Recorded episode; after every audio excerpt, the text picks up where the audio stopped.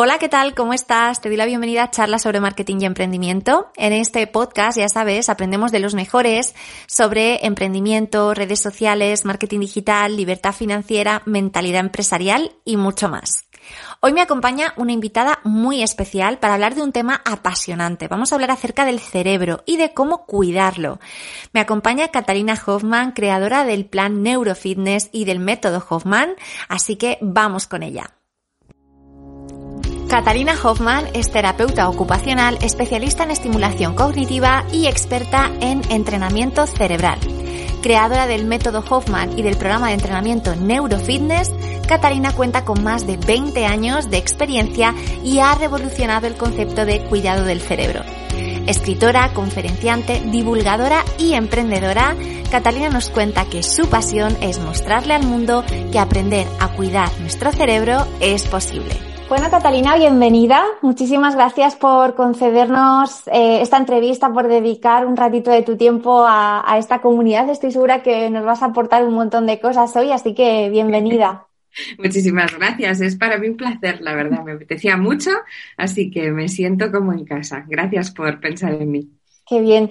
Eh, a mí hay un concepto eh, que me encanta y que me gustaría hablar contigo hoy, porque creo que es algo que todos en cierta medida deberíamos, creo que, incorporar a nuestro día a día, independientemente de nuestra profesión o de a lo que nos dediquemos, que es el neurofitness. ¿De qué Absolutamente. ¿De qué trata el neurofitness? ¿Qué es? Mira, cuando yo creo el concepto de neurofitness me doy cuenta que uno habla de entrenamiento del cerebro o habla de estimulación cognitiva y te resuena como mmm, hay una enfermedad, puede haber alguna lesión y la gente no lo comprendía, ¿no? Entonces, eh, pues con estos 20, 22 años ya de experiencia que tengo y de investigación del cerebro, pensé, ¿de qué manera puedo trasladar con una frase muy sencilla, en este caso una palabra, un concepto que es, como tú muy bien has dicho, súper necesario para el cuidar, el cuidar el cerebro y es el neurofitness. ¿Qué significa? Si lo traduces es muy fácil. Fitness es ejercicio, entreno. Neuro es la parte neuronal, ¿no? Neurofitness es un entrenamiento cerebral, pero más allá de lo que es un entretenimiento. Porque uh -huh. la gente normalmente cuando tú hablas de cuidar el cerebro, que se habla muy poquito, te dicen, ah, no, no, yo hago sudokus todas las semanas, o leo mucho, o hago sopas de letras, y tenemos ese concepto de que eso es entrenar.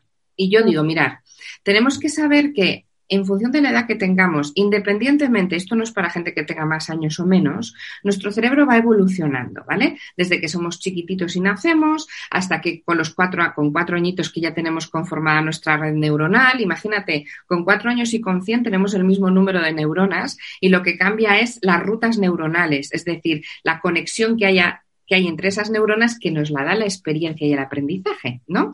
Entonces, en función de, en el momento de la vida en el que estemos, si tenemos más estrés, más nervios, si no, cómo estamos, todo eso afecta muchísimo a nuestro cerebro.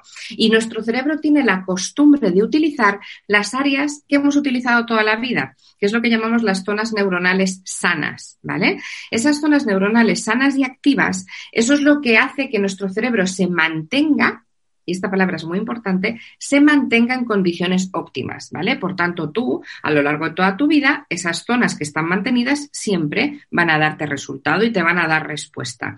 Cuando yo hablo de neurofitness, no hablo de un mantenimiento. Hablo de un entrenamiento. ¿Qué significa eso? El neurofitness es la capacidad que tiene el cerebro de aprender cosas nuevas desde áreas y zonas de nuestro cerebro que no están habituadas a trabajar. Es decir, desde las zonas neuronales que están sanas, pero están inactivas.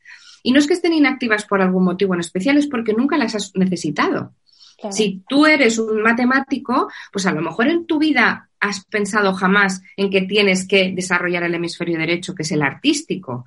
O si tú eres eh, al revés, un artista, pues a lo mejor no sabes que tienes que trabajar lo que se llama la función ejecutiva, que es la organización, las operaciones, demás. Entonces, esto lo que hace es nutrir a tu cerebro de herramientas fundamentales para una cosa muy importante que se llama la reserva cognitiva. Vale. Por tanto, el neurofitness lo que hace es saca tu cerebro de su zona de confort, estimula núcleos neuronales que hasta la fecha nunca nadie había estimulado, enseña al propio cerebro la capacidad que tiene de seguir aprendiendo y amplía la reserva cognitiva que es el bote salvavidas de tu cerebro. Cuando tu cerebro necesita ayuda, imagínate, tienes que estudiar un montón, estás bloqueado. Tienes un momento de nervios tremendo que te impide incluso procesar la información. Si tú no tienes ampliada esa reserva cognitiva, si no hay un plan B, C o D, no hay un bote salvavidas en tu cerebro, ¿qué va a pasar? Que digas, no puedo más. O sea, tengo que frenar, me estalla la cabeza, tengo que descansar y no puedes seguir con el proceso. Si tienes eso activado o lo tienes, empiezas a trabajarlo, tu cerebro dice, espérate, que por este lado no puedo, pero puedo pedir ayuda a otras rutas neuronales y a otros núcleos, ¿no? Entonces eso realmente es salud cerebral. Qué guay, qué interesante. sí, estamos dándole a nuestro cerebro calidad de vida, la verdad. Qué interesante. Yo cuando escucho hablar del cerebro, a mí se me viene a la cabeza esa frase que dice todo el mundo por ahí de es que solamente utilizamos el 10% de nuestro cerebro. Y yo quiero saber si eso es verdad. Si no es verdad, ¿qué opinas tú? Tenía ganas de preguntártelo. Claro que sí, porque además es una pregunta bastante tabú y es una pregunta que todo el mundo asocia. Quiero explicarte dos cosas. Nosotros sí utilizamos una gran cantidad y una gran parte de nuestro cerebro. Eso es el falso mito del 10%. Porque nuestro cerebro, en función de las áreas que tengas desarrolladas, puedes estar a nivel de ocupación, a lo mejor yo estoy trabajando un área de aquí, un área de aquí y un área de aquí. Otra cosa es que estemos activando y potenciando todas las áreas de nuestro cerebro. Esa es la gran diferencia. Entonces, una parte de verdad es que podemos rendir y hacer que nuestro cerebro trabaje mucho más de lo que trabaja, te diré que sí, pero no es lo mismo que decir solo utilizo un 10%, ¿vale? Lo que utilizo son unas zonas determinadas de nuestro cerebro que hemos acostumbrado a utilizar. Pero lo que es maravilloso, y mira, una de las cosas más bonitas que te puedo decir, que es lo que más me fascina cuando yo trabajo en neurofitness, es que siempre vas a mejorar en algo, siempre. Mira que han sido miles de personas las que han pasado por mis manos y siempre mejoras en algo porque siempre tienes núcleos neuronales que activar y siempre tienes zonas que no conocías. ¿Capacidades? ¿A nivel de capacidades o también a nivel emocional, social? A todos los niveles. A nivel de capacidades, en cuanto te das cuenta del proceso de aprendizaje, puede mejorar. A nivel de que puede mejorar tu rendimiento, tu concentración, tu atención, tu memoria. Pero has dicho una cosa súper importante. También a nivel de emociones, porque la corteza cerebral es la que genera las emociones. Y eso es algo que nunca nos habíamos pensado. Lo maravilloso de la neurociencia es que te explica todo lo que el cerebro es capaz de hacer a nivel de neuroquímica, todas las sustancias que tiene que producir y que traslada a tu cuerpo, a nivel de equilibrio, es decir, el equilibrio de hemisferios y la conexión del pensamiento con la emoción. Y mira, esto te voy a poner un ejemplo que te va a resultar súper claro. Quédate con esta frase. Lo que piensas, sientes, lo que sientes, trasladas. ¿Vale? En teoría, deberíamos tener un equilibrio entre pensamiento y emoción. Es decir, que un pensamiento va a fijar fijado una emoción de manera equilibrada y tú lo trasladas. La realidad no es así. Hay dos tipologías de personas. Personas en las que el pensamiento come a la emoción ¿vale? Es decir, personas muy objetivas, donde el sentimiento no está por medio, van muy al grano, muy estructuradas y cuadriculadas, donde ah, es que ni chistan por una emoción, y hay personas que al revés, son muy emocionales y bloquean el pensamiento, incluso responden antes incluso de haberlo pensado, por impulso, por la iniciativa, por la piel que le da, ¿no? Entonces, no, que una y otra son mejores o peores, no, son características. Eso significa que unas personas tienen más desarrollado el hemisferio izquierdo y otras personas tienen más desarrollado el hemisferio derecho.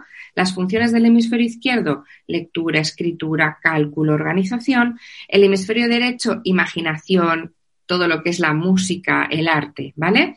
Ideal que haya una sincronización de hemisferios, es decir, que el cuerpo calloso, que es lo que une a los dos hemisferios, haga que cuando tú proceses información, unas veces va por un lado, otras por otro, pero que haya un equilibrio. Y eso se trabaja. Entonces, eso, lo bonito de esto, como tú estás diciendo, que al final un trabajo de neurofitness te afecta a tu vida en general, a tu forma de pensar, a tu manera de ser, a conectar con tu verdadera identidad. Se habla muy poco de esto, pero la personalidad la conforma nuestro cerebro y personalidad e identidad son cosas muy distintas y la gente se piensa que es lo mismo. Claro. Y esto es muy bonito porque, mira, la personalidad la conformas desde los 4 a los 16 años, en lo que se llama la poda neuronal. Ese momento de tu vida, esa infancia, que además es un momento muy importante, depende de cómo lo hayas vivido o no, puedes hacer una poda natural o no. ¿Qué significa una poda? Poda como cuando podas un árbol. Sí, como un bonsai, ¿no? Yo me imagino un bonsai. Exacto, pues es exactamente igual. El cerebro durante toda esa experiencia de vida, en ese tramo de años, dice, bueno, en función de lo que estoy experimentando, creo que sé cuáles son las rutas neuronales que me quiero quedar porque son las que me vienen bien y utilizo, y cuáles no me sirven de nada y las quiero desechar. Si tú tienes la suerte de tener una infancia en la que puedas experimentar, en la que tengas libertad, en el que tu ambiente sea perfecto, toda esa poda se va a producir de manera adecuada. Pero si por el contrario no, que no todo el mundo tiene la suerte de tener una infancia buena, el cerebro se fuerza a hacer cosas por el ambiente y el entorno en el que está. Entonces, esa poda puede no haberse hecho de manera adecuada y el cerebro decir esto me conviene, cuando realmente no es lo que le gusta a la persona, ¿vale? Entonces, eso hace que cuando esa poda, como tú dices, ese recorte de bonsai, conforma lo que es la personalidad, en este caso del niño adolescente. Esa personalidad se va desarrollando luego con el tiempo, con los años, la experiencia, tus vivencias, y puede llegar a coincidir personalidad con identidad o no. O llega un momento en tu vida en el que tú conectas con lo que te gusta y no es el estilo que has hecho hasta ahora, ¿no? Y te pasa, mira, hay gente que de repente dices, ha cambiado su vida y se me ha ido a vivir al campo, o ahora se ha hecho, cuando pasan cosas que, que gente que dices, es otra persona, no, es una persona que ha conectado con lo que es su identidad y se ha dado cuenta que no tiene que ver con su personalidad. Y no es ni mejor ni peor, ¿no? Pero es la conexión con uno mismo. Pues todo esto se aprende con el neurofitness. ¡Wow! ¡Wow! ¡Qué guay! ¡Qué chulo! Em, ¿Y en qué consiste el método Hoffman? Mira, cuando yo empecé, eh, pues ya hace, fíjate, empecé en el año 2000, es que lo empiezas a pensar, sí. 20... ¿Pasa sí, sí. Yo empecé a... Para tu cerebro. Sí, sí. Bueno, la verdad es que tengo la suerte como me encanta y, y me lo entreno a mí misma, pues eso soy alumna aventajada.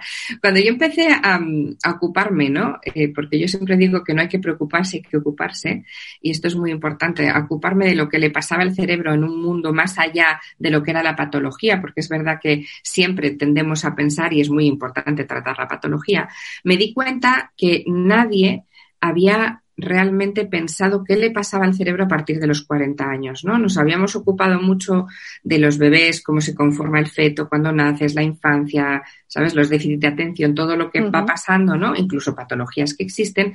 Pero a partir de los 40 era, bueno, ya es lo que toca, ¿no? Entonces, de los 40 a los 100, eso se desarrolla como tiene que ser y ya está y yo eso no, no, me chocaba, no lo comprendía, ¿no? Se quedaba el estudio como un poco más profundo en que la maduración es a los 30, bueno, de los 30 a los 40 era el tramo que todo el mundo veía normal porque es como el tramo de eh, experiencias, estudios, desarrollos, y yo dije, bueno, pero yo quiero entender qué pasa ahí.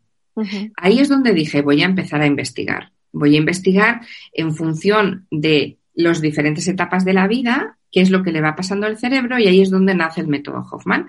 Cuando nace el método Hoffman nace con la base de quiero enseñar a la gente y aprender, que la gente aprenda a envejecer de manera adecuada. ¿Vale? Eh, quiero enseñar y mostrar que una edad no es sinónimo de una situación de deterioro, sino es cómo te cuidas. Y entonces empecé a desarrollar los cuatro pilares del método, la prevención, la detección precoz, la patología recién diagnosticada y la avanzada, muy basada en ese tramo de edad, ¿vale? Para que estuviéramos muy enfocados a cómo irnos cuidando para envejecer de manera sana o por lo menos con calidad de vida, porque la calidad de vida es muy importante. Me fui dando cuenta de que el cerebro está conectado, como tú muy bien dices, a un cuerpo y a una emoción.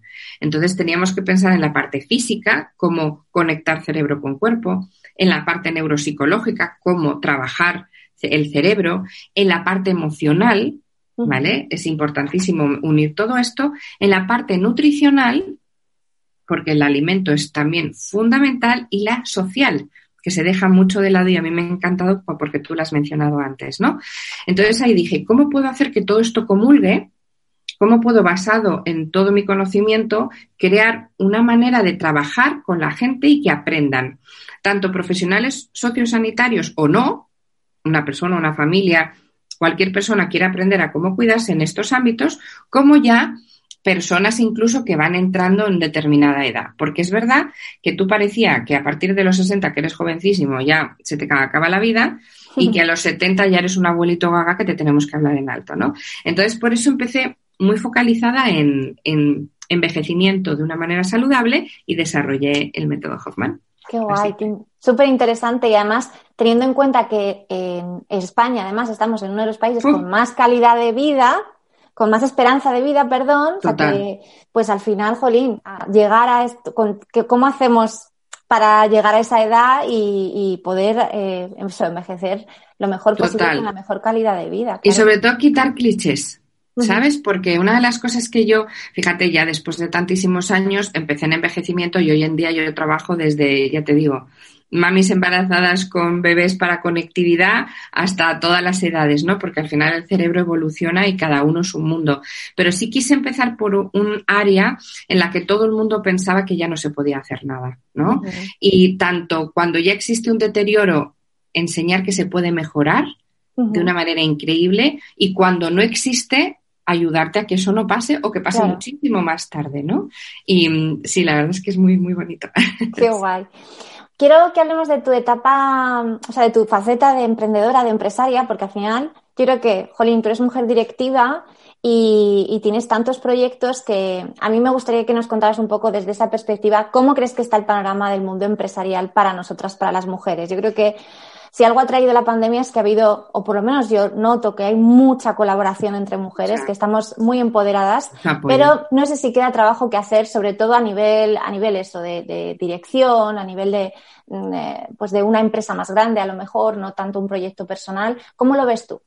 Mira, yo creo que em, ha cambiado muchísimo. Fíjate, yo cuando empecé, y además soy un caso absolutamente verídico, de niña jovencita de veintipocos años, porque yo tenía pues 22, 23 años cuando dije quiero emprender y no tenía ni idea de lo que era una empresa, o sea, no sabía ni lo que era un plan de negocio. En, estamos hablando de los años 2000 poco, que emprender era una locura, o sea, no existía el concepto de emprendimiento, ¿no? Entonces, y era mujer, era joven, encima hablaba de mayores, bueno, tenía como todos los nos eh, del mundo mundial, me ponían todas las trabas del mundo, ¿no?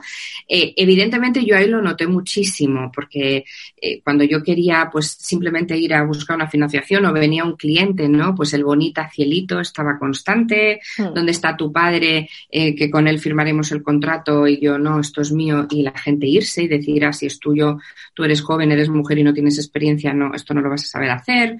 O sea, todo eso yo lo he vivido de una manera muy potente. Hmm. Es verdad que, eh, ¿cómo lo veo yo ahora? Ha evolucionado, gracias a Dios, mucho el, ya solo el papel de la mujer ha cambiado mucho, aunque hace falta todavía mucho más. El emprendimiento ha mejorado mucho en cuanto a concepto, ¿vale? Y yo lo que creo que hace falta ahora es algo que tú has mencionado que es muy importante y también en la creencia en nosotras mismas, ¿vale? Yo me encuentro, mentorizo a muchas mujeres, las ayudo, les intento orientar y muchas veces son ellas mismas las que se han dejado influir por el entorno por las opiniones de la gente y piensan que no son capaces y son capaces de todo y más. Pero si es que esto no se trata de sexo, ni de edad, ni de condición, esto se trata de las ganas que tú tengas de hacer las cosas. Me da igual que los años que tengas, el sexo que tengas o tu condición sexual. Es que eso me, no me importa, me importas tú como ser humano y lo que puedes aportar. Entonces, esa es la pata que la sociedad tiene que ver porque es verdad que todavía hay sectores muy machistas, hay otros que no, y también entre nosotras, cuanta más fuerza hagamos, ¿no? Y cuanto más movimiento de apoyo, esa mentorización, ese, yo siempre digo, Dios mío, es que lo, maravilloso es tener a alguien que haya pasado por lo que tú has pasado para que te pueda orientar, porque, a ver, se pasa muy mal.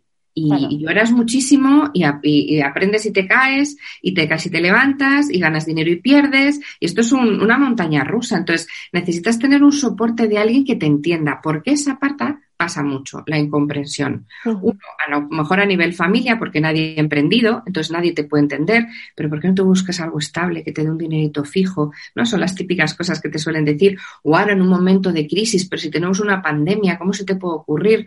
Bueno, pues un mensaje que yo lanzo siempre a todo el mundo es, por favor, no os quedéis con el easy. ¿Y si lo hubiera intentado? ¿Y si lo hubiera hecho? Nos puede salir bien y nos puede salir mal. Yo he tenido muchísimos fracasos, muchos. He intentado hacer cosas que me han salido fatal, he perdido muchísimo dinero y otras que me han salido bien. Eh, la intención es lo importante, porque si no tenemos esa espina, que te aseguro que se queda marcada en tu vida, ¿no? Hmm. Y cuando te sientas incomprendido y solo, busca a gente que te dé ese apoyo porque han pasado por eso.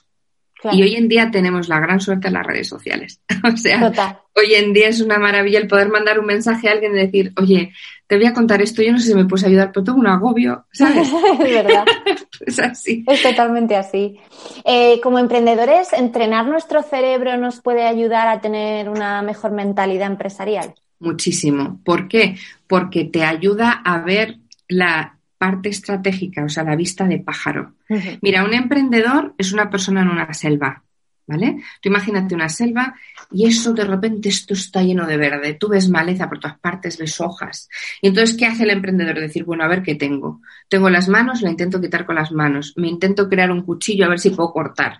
De repente saco una espada, tenemos que sacar herramientas de todas partes porque somos multitasking para una solución inmediata, ¿no? Voy a apagar un fuego. Pero muchas veces lo que nos pasa es solo vemos esa rama que tienes delante, cuando cortas una vuelve otra y no tenemos la capacidad de ver desde arriba, de poder visionar dónde quiero llegar y qué tengo que tener a mi alrededor para llegar a ello, ¿no? Porque eso es una cosa que los emprendedores muchas veces es como esto es mío, mi anillo en Gollum, ¿no? Eh, esto no se lo... No, no, no, muchas veces no eres lo que tú tengas o quieras, es lo que necesites y la gente te puede aportar. Entonces, con el entrenamiento, el neurofitness te da esa capacidad, uno, de ser consciente todo lo que tú puedes llegar a aprender que no tenías ni idea, de poder desarrollar otras capacidades que te dejen ver lo que necesitas dentro de tu entorno y de a nivel estratégico ser mucho más consciente de dónde estás, dónde quieres ir y qué tienes que hacer para llegar. O sea que sí, por supuesto. Claro, qué guay. Has, dicho que has tenido muchos, muchos fracasos, pero a mí me gustaría que nos contaras si, si sabes o si, o si nos podrías hacer como un resumen de cuáles crees que han sido como las claves del éxito de tus proyectos de, pues eso, de Método Hoffman, de Vitalia, de tus libros incluso. O sea, ¿qué es lo que, lo que ha hecho que esos proyectos salgan adelante y funcionen tan bien, se hayan llevado tantos premios, tantos reconocimientos y, y te hayan impulsado así? Pues mira, uno, escucharme a mí misma y seguir mi instinto y mi pasión. La, la resiliencia es una realidad y es una característica de los emprendedores. La constancia lo es también. Cuando uno tiene muy claro lo que quiere y cómo lo quiere y sabe que tiene que dejarse la piel en ello, pero que lo va a conseguir, se consigue, ¿no? Aprendes mucho por el camino, pero se consigue. ¿Por qué? ¿Qué es lo que me ha pasado a mí, no? Yo he empezado con conceptos muy innovadores para mi época, en un país además que eran muy poco visionarios en eso. Yo soy muy visionaria, yo estoy todo el rato creando cosas. Es un poco un hándicap a veces. Cuando eres un terremoto de ideas y de innovaciones constantes, necesitas que tener un equipo que te siga y también un entorno que te siga a ello, ¿no? Yo, yo estoy segura, mira, cuando yo me llama Harvard para que fuéramos la primera empresa que tiene un caso español en, en el sector sociosanitario en Harvard, yo decía, pero tío, pues en el 2010 pero ¿por qué a mí, no? Yo no, yo no podía entender por qué me estaban diciendo a mí que yo fuera a Harvard, que a día de hoy sigo yendo todos los años a dar clase ahí, ¿no? Y, la gente me decía, ¿no? Eh, eh, Regina, que es una maravilla de mujer, la catedrática de emprendimiento, además de emprendimiento a tal nivel que era la asesora sanitaria de Obama, hizo el Obamaquero, o sea, imagínate, me decía, es que tú eres todo lo que yo siempre he querido en una persona, en un, en un perfil emprendedor. Tienes constancia, tienes trabajo, perseverancia, crees en ello, luchas por ello y no te importa tener gente a tu lado que sepa mucho más que tú para que te puedan ayudar, ¿no? Eso también es muy importante porque nos tendemos a pensar que somos capaces de todo y no lo somos. O sea, sabemos mucho de lo nuestro, pero como no tengamos a alguien a nuestro lado que nos ayude, y hay mucha soledad cuando uno emprende. Entonces, todo lo que yo he ido viviendo y sigo viviendo es no parar. Es decir, me caigo, aprendo, me levanto.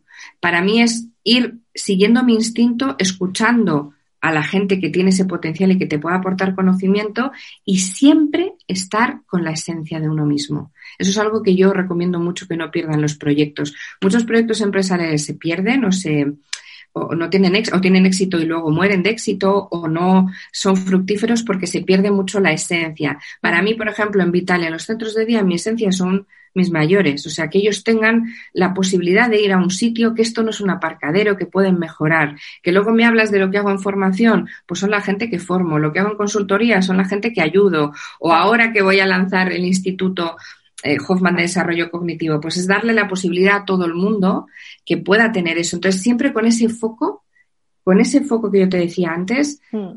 Ir a por ello, ¿no? Y, yo creo que es el soportar eso que es muy difícil, ¿eh? O sea, es, es, muy, intenso, pero es que es tu proyecto de vida, querida. O sea, yo me levanto por las mañanas y sí, es verdad que cuanto más grande, más responsabilidad, cuanto más cosas, más se te, queda sin oxígeno decir, Dios mío, pero y la gratitud que tú tienes de hacer todo lo que eres capaz de conseguir y todo lo que eres capaz de aportar, pues gente a la que ayudas, es que te levantas por la mañana y si sientes que no estás trabajando, estás en el sitio correcto.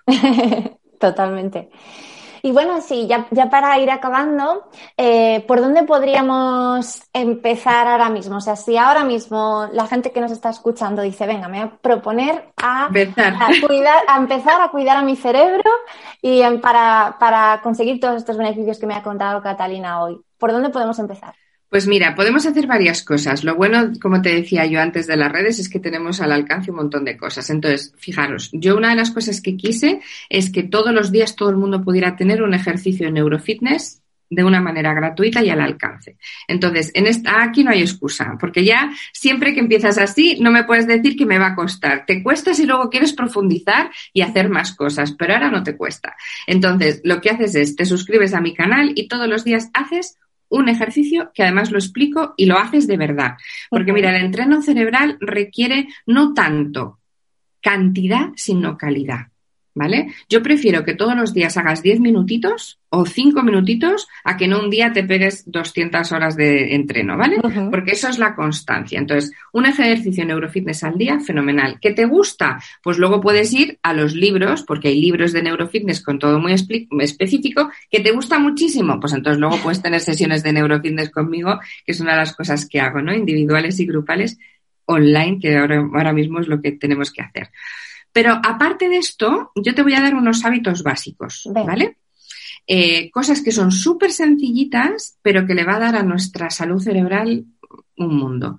Una de ellas es que tienes que hacer nada más levantarte. Vamos a hablar de, de verdad, hábitos saludables para nuestro cerebro, ¿vale? Lo primero de todo, cuando nos levantamos en ayunas, deberíamos darle a nuestro cerebro algo importantísimo, que es agua, antioxidantes y antiinflamatorios, todo natural. Y me dirás, ¿y eso cómo se hace? te voy a explicar.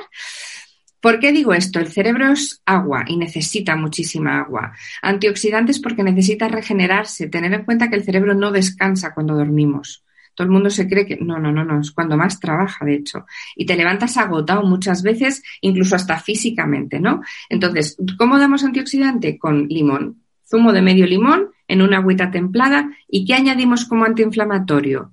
El jengibre. ¿Vale? Si no tenemos problemas de tensión, si tenemos problemas de tensión, tenemos que mirarlo y a lo mejor lo podemos cambiar por cúrcuma. El jengibre como natural, rayadito un poquito, un trocito, en ese agua calentita con el limón en ayunas, estás dándole un chute de energía a tu cerebro, nada más empezar el día alucinante. Fíjate, algo tan sencillo. Segundo paso que hay que hacer, aprender a oxigenar. Todos me diréis, bueno, sí, sí, hago deporte. Medito, digo, bueno, sí, pero es que eso no tiene nada que ver. Cuando uno respira, no es consciente de la respiración. Cuando uno respira fuerte porque hace ejercicio, está bombeando, pero no está oxigenando y en este caso es oxigenar hemisferios cerebrales. Es una oxigenación para el cerebro. Te la voy a enseñar para que quien la quiera practicar, la practique, ¿vale? Cuando te he dicho que te levantas a por el agüita, aprovecha para abrir la ventana y que se ventile la habitación, ¿vale? Porque eso es muy importante que esté el oxígeno puro cuando hacemos la oxigenación. Te sientas en, la, en una butaca, en la cama, donde tú quieras. La puedes hacer donde tú quieras. Siempre digo a primerísima hora, justo después de haberte tomado el agüita, porque luego ya arrancas con el día normal, ¿vale? Tienes que estar sentada, no puedes estar tumbada, las piernas en la posición que tú quieras, postura de loto, apoyadas en el suelo, no me importa porque lo que vamos a trabajar es todo el miembro superior, ¿vale? Entonces, nos sentamos de una manera adecuada, hemos bebido agua, ¿vale? Espalda recta, quiere decir que no estemos así o así, con los hombros bien colocaditos y la cabeza en una postura cómoda. ¿Por qué? Porque es la manera en la que tengo abierto el pecho. Si yo estoy muy echada para atrás, no, o muy echada para adelante, no me funciona, ¿vale? Teoría. Tenemos que inspirar por la nariz, ¿vale? con una sensación de cuando inspiras que te estás llevando todo el aire de la habitación como si fuera un dibujo animado.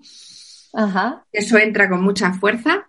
Le damos la información al cerebro de que se eleve el pecho, el diafragma, que está justo debajo del pecho, y la tripa, por la zona del ombligo. ¿Por qué digo le damos la información? Porque es posible que al principio, cuando lo hagáis, esto no suceda. Y tú, por mucho que suba diafragma, dices, aquí no sube nada. No importa. Esto es conectividad, ¿vale? Estás dando, conectando eh, tus núcleos neuronales a nivel cerebral con diferentes puntos de tu cuerpo. Alucinante es cuando de repente un día te das cuenta que todo se está elevando, ¿vale? Porque está funcionando. Entonces, inspiras profundo, elevas pecho, diafragma, tripa, expiras por boca, importante. Deshinchando primero la tripa, luego el diafragma y luego el pecho. Es un circuito, ¿vale? ¿Qué estoy haciendo con esto? Elevo, lo que hago es que mis carótidas hagan se eleve de una manera muy potente toda la sangre y se irrigue, es decir, se cubra nuestro cerebro de manera homogénea. ¿Qué lleva la sangre? Oxígeno y nutrientes. Y los antioxidantes que le acabamos de dar. Ah, claramente. Ah. Entonces, vas a. Eh, os sorprende mucho, ¿eh? La gente lo hace y es una energía. Claro, tienes la energía que el cerebro necesita para arrancar tu día y luego ya desayunas, te vistes, haces todo lo que hagas normalmente. Entonces, haciendo esto, con tu ejercicio diario de neurofitness, utilizando también técnicas para poder dormir bien por la noche, que te voy a dar una sencillita porque es muy importante que entremos en fase REM, el sueño profundo. Cuando uno sueña o mueve los ojos, es fundamental para nuestro cerebro, aunque sea un ratito, con eso vas a tener una salud cerebral maravillosa. Por la noche, recomendaciones claras. Por favor, os pido que tengáis mucho cuidado con la luz, porque la luz directa en el nervio óptico lo que le dice a tu epífisis o glándula pineal es que estás despierto. Entonces no va a secretar melatonina. La epífisis por la mañana secreta melatonina y por la noche, o sea, por la mañana serotonina y por la noche melatonina. Entonces, aquellas personas que estamos con el móvil, que muchos lo hacemos, que si el mensajito, que si la tele, eso nos hace mucho daño. Es muchísimo mejor música, ¿vale? O incluso lectura, pero con una luz no tan directa, no tan fuerte como puede ser una pantalla. Eso nos va a permitir que nos relajemos y que entremos en un estadio de sueño mucho más cómodo y así ese cerebro se cuida y... Yo cambié eso del móvil, eh, del libro por el móvil antes de irme a dormir y tengo que reconocer que me vino súper bien. Primero para conciliar el sueño, porque es claro, es verdad, al final, oye, leo cinco palabras antes de dormirme, pero, es un mano de santo me vino. Total. Sobre, y es que no, no, nos damos cuenta de la importancia que tiene el estímulo óptico, ¿no? Claro, si tu cerebro no está secretando melatonina, pues es que tu cuerpo no va, es que el cerebro no va a descansar, eh, no va a entrar en REM y tu cuerpo no se va a regenerar, vas a dormir pero ligerito, ¿sabes? Entonces, esas pequeñas cosas a mí me encanta enseñarlas en clase y cuando tengo sesiones para que la gente entienda que el neurofitness no es solo hacerte un ejercicio, no, no, es conocer tu cerebro, conectar con él y ver de qué manera te puedes cuidar. Y cada uno, claro, luego tenemos nuestras cosas, pero en términos generales yo creo que con esto podemos ayudar mucho. Qué bien. Pues Catalina, ha sido un placer, me ha encantado tenerte aquí hoy, nos has contado cosas súper interesantes, espero que a partir de ahora todos, eh, yo te invito a todo el mundo a que te siga para, para esos ejercicios de neurofitness y para ver cómo podemos cuidar más nuestro cerebro para tener mejor mentalidad empresarial y, como hemos dicho al principio, y así cerramos el círculo, pues mejores relaciones y, mejores emociones. Así que muchísimas gracias, de verdad, ha sido un placer. Ah, gracias a ti, querida. Gracias. Chao, adiós. Chao. Si te ha gustado esta entrevista, no dudes en visitar comunicacen.com barra blog, donde vas a encontrar otras entrevistas a expertos acerca de temas muy apasionantes y además vas a poder acceder a mis recursos gratuitos para potenciar tu marca o negocio en el mundo digital.